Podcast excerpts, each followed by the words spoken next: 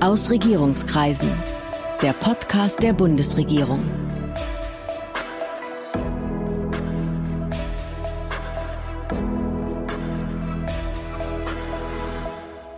Hallo, willkommen zu Ausregierungskreisen, dem Podcast der Bundesregierung. Ich bin Sven Siebert, ich bin Gastgeber dieses Podcasts und heute geht es hier um die Frauen. Genauer um den Internationalen Frauentag, um Frauen in der Welt, in Politik und Diplomatie. Und dazu begrüße ich Michelle Müntefering, Staatsministerin im Auswärtigen Amt, dort zuständig für die internationale Kulturpolitik. Michelle Müntefering hat Journalismus studiert und ein Volontariat bei der SPD-Zeitung Vorwärts gemacht. Sie saß für die SPD im Stadtrat ihrer Heimatstadt Herne, war wissenschaftliche Mitarbeiterin des Bundestages und ist seit 2013 dort selbst Abgeordnete. Seit 2018 ist sie Staatsministerin. So nennt man im Auswärtigen Amt die parlamentarischen Staatssekretäre. Guten Tag, Frau Staatsministerin. Schönen guten Tag, Herr Siebert. Frau Müntefering, der Weltfrauentag am 8. März war vor allem in der DDR eine große Sache. Heute ist er nur noch im Land Berlin ein gesetzlicher Feiertag. Sie stammen aus dem westlichen Westdeutschland. Welche Bedeutung hatte und hat der Frauentag für Sie? Ja, ich bin ja tatsächlich im Ruhrgebiet aufgewachsen, bin ein Kind des Ruhrgebiets. Als Abgeordnete habe ich da den Wahlkreis Herneburg um zwei, also mitten in der Herzkammer des Ruhrgebiets. Und äh, da habe ich die Sozialdemokratie kennengelernt irgendwann, wenn ich das in diesem Podcast so sagen darf. Und äh, darüber natürlich auch die Frauenbewegung. Und in meiner Heimatstadt in Herne hat der Frauentag immer eine besondere Rolle gehabt tatsächlich. Äh, über die Zeit, die ich da überblicke in der Kommunalpolitik, gibt es seit vielen Jahren auch Gleichstellungsstellen in den verschiedenen Städten. Und die haben immer die Zivilgesellschaft eingeladen, die unterschiedlichsten Organisationen. Und da waren dann auch ganz viele verschiedene politische Parteien, die Frauenbereiche, die sich dann dort präsentiert und Kontakte geknüpft haben, Netzwerke geknüpft haben. Und das ist etwas, wo ich schon gesehen habe, es mag schon sein, dass der Weltfrauentag in Ostdeutschland im kollektiven Gedächtnis präsenter ist.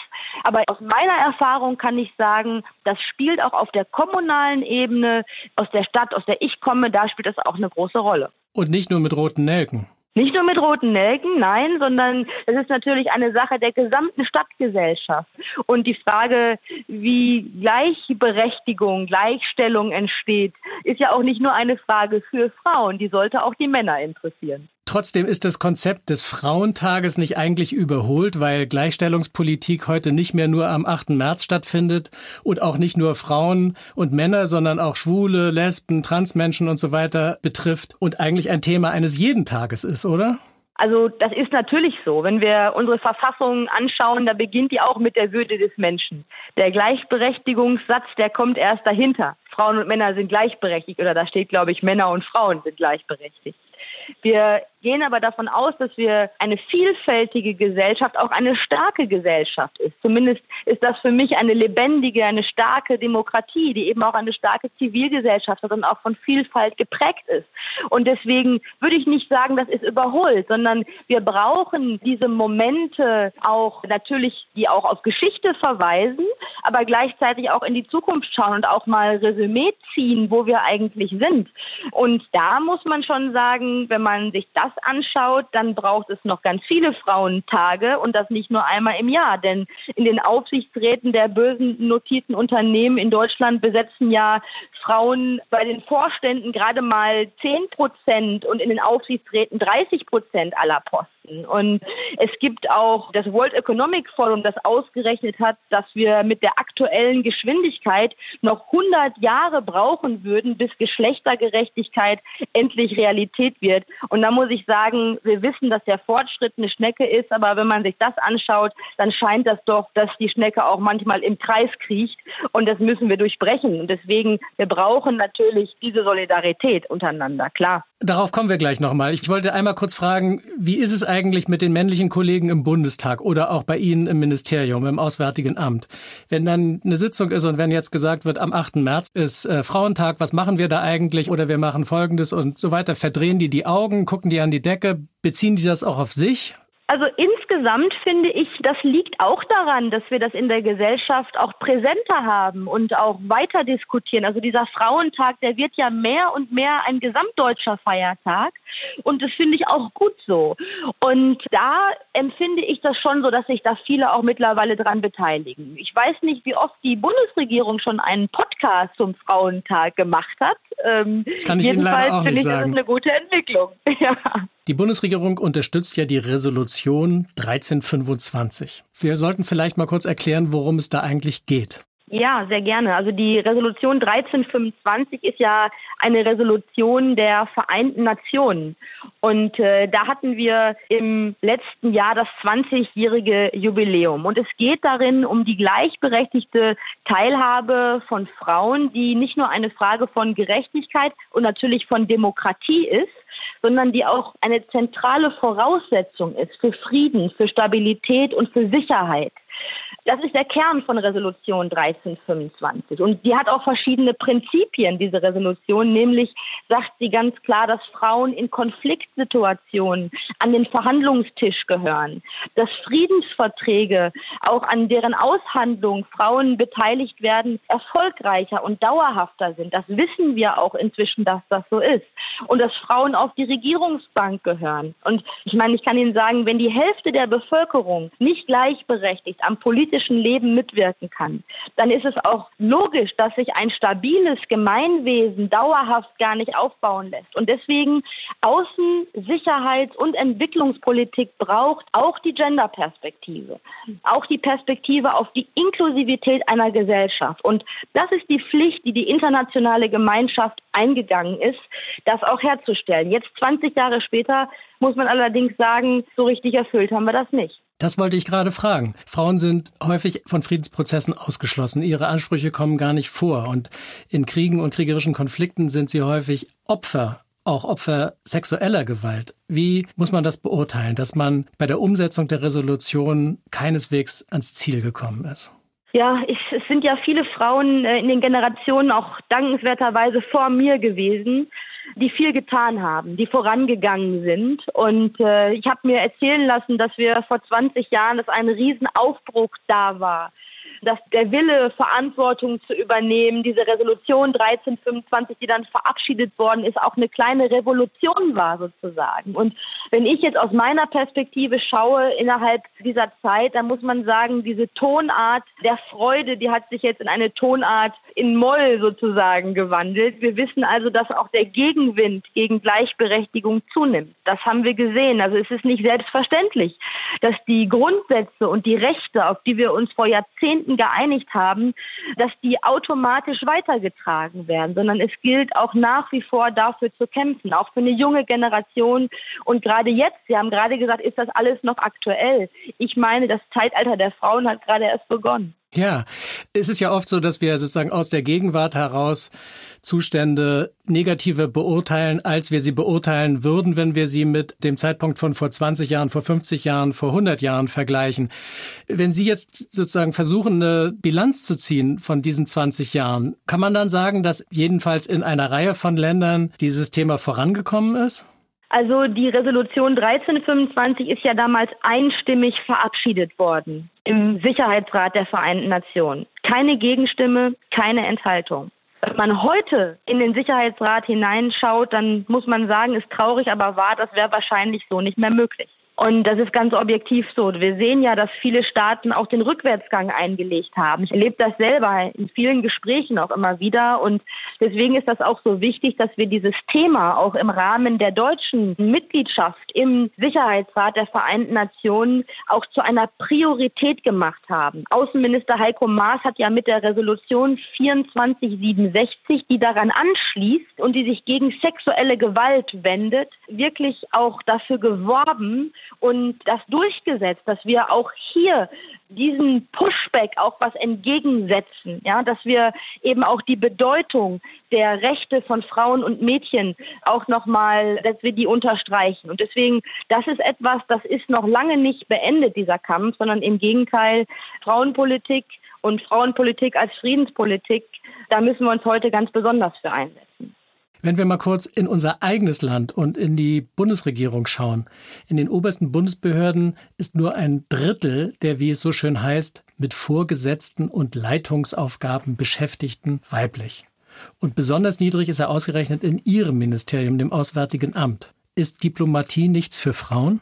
Tja, also wenn ich hier morgens äh, über den Flur gehe im Auswärtigen Amt, dann gehe ich auch an der Ahnengalerie vorbei. Also diejenigen, die hier vor mir im Amt waren, da sind ganz, ganz viele Männer dabei. Natürlich auch starke Frauen, zum Beispiel Hildegard Hambrücher, die erste Staatsministerin äh, im Auswärtigen Amt war und nach der ich äh, jetzt Raum benennen kann, tatsächlich im Auswärtigen Amt, ganz offiziell. Es sind auch die kleinen Zeichen, die eben auch eine Rolle spielen, auch in der Diplomatie. Aber es ist so, wir haben immer wieder, wenn man schaut, Frauen in Führungspositionen, auch innerhalb der Bundesregierung die rote Laterne in der Hand. Und da arbeiten wir gegen. Wir haben es geschafft, an vielen Stellen auch Fortschritte zu machen, auch dank des Engagements des Bundesministers. Wir haben wieder eine Staatssekretärin, aber auch da ein großes Aber, die zweite in einer 150-jährigen Geschichte dieses Hauses. Ja, das ist Frau Lehnderze, die hatten wir hier auch schon zu Gast.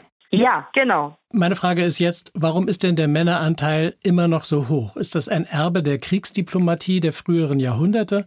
Und warum kommt man da so schwer raus? Ja, es ist ja, wir leben ja in der Gesellschaft oft von Stereotypen. Und diese Frage von Diplomatie und Macht, die auch mit Außenpolitik verbunden wird, die wird eben auch gesellschaftlich noch immer und wurde auch oft Männern zugeschrieben weniger Frauen zugeschrieben. Und äh, dass Frauen da hineingegangen sind, das hat sich erst über die Jahre ergeben. Wenn man heute mal sich überlegt, die großen Gipfeltreffen, wenn man die Fotos sich anschaut, dann erkennt man Frau Merkel mit dem bunten Sakko immer noch auf den ersten Blick. Das ist eigentlich nichts Gutes äh, sozusagen, sondern spricht für Frau Merkel, aber nicht für die Diplomatie und die Geschlechtergerechtigkeit da drin. Und ähm, natürlich hängt das aber auch mit den Fragen zusammen, die die Frage der, der Gleichstellungspolitik insgesamt auch behandelt. Nämlich schaffen wir es eigentlich, eine Diplomatenausbildung so aufzustellen, dass Frauen das mit ihren Lebensentwürfen, die sich eben auch immer noch ganz oft auch um Familie und um die Unterstützung von Kindern, um Erziehungsfragen drehen, schaffen wir es, diese Diplomatenausbildung entsprechend anzupassen. Es war, glaube ich, bis in die 70er Jahre hinein oder so, gab es noch nicht mal ein Formular im Auswärtigen Amt, das überhaupt vorsah, dass eine Frau als Botschafterin entsendet wird und der Mann mitgeht. Also da hat sich natürlich einiges geändert. Ähm, wir haben inzwischen, ich glaube, viele wichtige Botschaften jedenfalls werden heute von Frauen geführt. Darunter ist auch Washington, Tel Aviv und Tokio würden mir jetzt einfallen. Aber bei den Missionsleitern insgesamt sind immer noch 80 Prozent äh, männlich. Also insofern, es liegt an den klassischen Fragen auf der einen Seite um Vereinbarkeit, Familie und Beruf mit der Diplomatenlaufbahn. Wie kriege ich das zusammen? Mit den klassischen Rollenmodellen, aber auch mit den Stereotypen. Was setzen wir gleich sozusagen mit Macht, mit Frage von Sicherheitspolitik, all diese Dinge, die immer noch sehr männlich in unseren Köpfen verankert sind. Ja, und wo man vielleicht auch erwartet, dass Männer da miteinander ringen und irgendwie aggressive Verhandlungen führen. Wir wissen heute aber aus zahlreichen Studien, dass Friedensverträge, an deren Aushandlung Frauen beteiligt werden, erfolgreicher und dauerhafter sind. Woher kommt das? Wie erklären Sie sich das? Also wenn man eine Friedenslösung in einem Land schaffen will, dann geht das ja immer nur darüber, dass man auch politische Lösungen findet. Militär alleine ist keine Lösung, sondern man braucht den, für den Aufbau einer Gesellschaft, für den Aufbau von Staatlichkeit, für die Funktion das Funktionieren von Staaten braucht man immer auch die gesamte Gesellschaft. Und wenn ich 50 Prozent, die Hälfte der Gesellschaft, also die Frauen in dem Fall, nicht mitdenke, ihre Rolle, ihre Bedürfnisse, dann kann auch das gesamte Konstrukt nicht funktionieren. Das ist eigentlich eine sehr einfach zu verstehende und nachzuvollziehende Tatsache. Ähm, aber ganz oft wird es so abgetan, dass feministische Außenpolitik quasi jetzt ein was Besonderes ist, was sich jetzt so ein paar Leute irgendwie ausgedacht haben, was jetzt auch noch wichtig ist. Nein, es ist die Grundvoraussetzung für dauerhafte Stabilität und für Frieden. Äh, wenn ich Sie richtig verstehe, dann heißt es, dass man eben Frauen und Männer in diese Verhandlungen oder in solche Verhandlungen einbezieht und ähm, nicht jetzt die Konsequenz zieht zu sagen, Friedensverträge sollten ausschließlich von Frauen verhandelt werden, weil sie dann funktionieren und weil sie dann dauerhaft sind. Absolut, natürlich. Es geht um eine inklusive Gesellschaft und dafür brauche ich eben alle Beteiligten an einem Tisch. Und natürlich ist das eine Sache von Männern und von Frauen, von Gleichberechtigung von Männern und von Frauen die unterschiedlichen Aspekte, die unterschiedlichen Interessen, die unterschiedlichen Punkte, die von Männern und Frauen in solche Verhandlungen eingebracht werden, ist das eine. Aber wie ist es mit der Verhandlungsführung? Würden Sie sagen, es gibt so etwas wie weibliche Diplomatie? Also die Menschen sind verschieden, das ist so. Das äh, ist gar keine Frage. Das hängt nicht immer am Geschlecht. Allerdings werden Frauen dann anders gesehen oftmals. Ja? Ähm, wenn sie eher ein starkes Auftreten haben, ist es bei Männern unterschiedlich bewertet als bei Frauen. Also das ist sozusagen das, wo wir wieder schnell in Stereotype, in Bewertungen, in Rollenklischees verfallen. Ähm, aber um nochmal kurz auf die Inhalte zu einzugehen, das finde ich schon einen wichtigen Punkt. Ähm, ich kann Ihnen erzählen, ich war mit äh, Frank-Walter Steinmeier, mit dem Bundespräsidenten zum Beispiel in Kenia unterwegs, im Norden von Kenia.